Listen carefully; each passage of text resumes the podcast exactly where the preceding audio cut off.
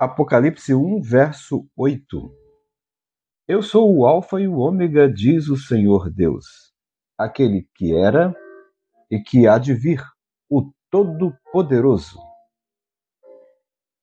Em Apocalipse 1, de 4 a 8, nós vemos a saudação do apóstolo João às sete igrejas da Ásia em nome de Jesus Cristo.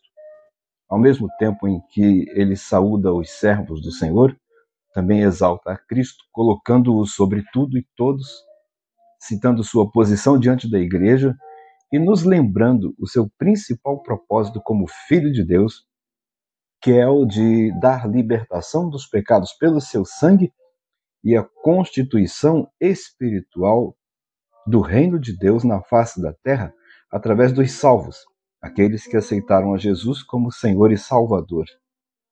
Também fala da maneira como se manifestará quando vier a sua igreja, quando vier buscar a sua igreja, e o que acontecerá na terra nessa ocasião. Um detalhe muito importante que se percebe nesses versos é que o apóstolo João nos mostra quem é Jesus, a sua missão e o exalta, como cita o verso 8 ao afirmar que Jesus é o Alfa e o Ômega, o princípio e o fim de todas as coisas. Assim como o apóstolo João o fez, eu e você também precisamos fazer. Reconhecer a Jesus Cristo, sua importância, seu poder e o que ele fez por nós. Ele nos constituiu reino e sacerdotes para Deus, seu Pai. A ele sejam a glória e o domínio pelos séculos dos séculos. Amém. Apocalipse 1, 6. Nosso grande desafio é viver aqui nesta terra exaltando o nome do Senhor Jesus Cristo enquanto ele não vem, com a certeza e a convicção de que a vinda dele está próxima.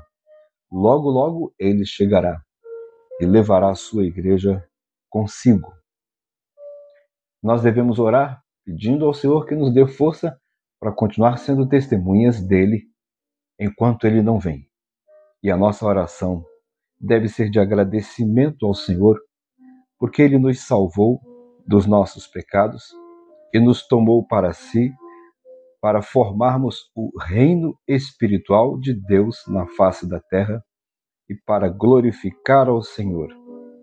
Devemos orar pedindo ao Senhor que nos ensine a reconhecer a soberania dele sobre nós. E devemos orar também pedindo que ele nos ensine a sermos testemunhas todos os dias da nossa vida.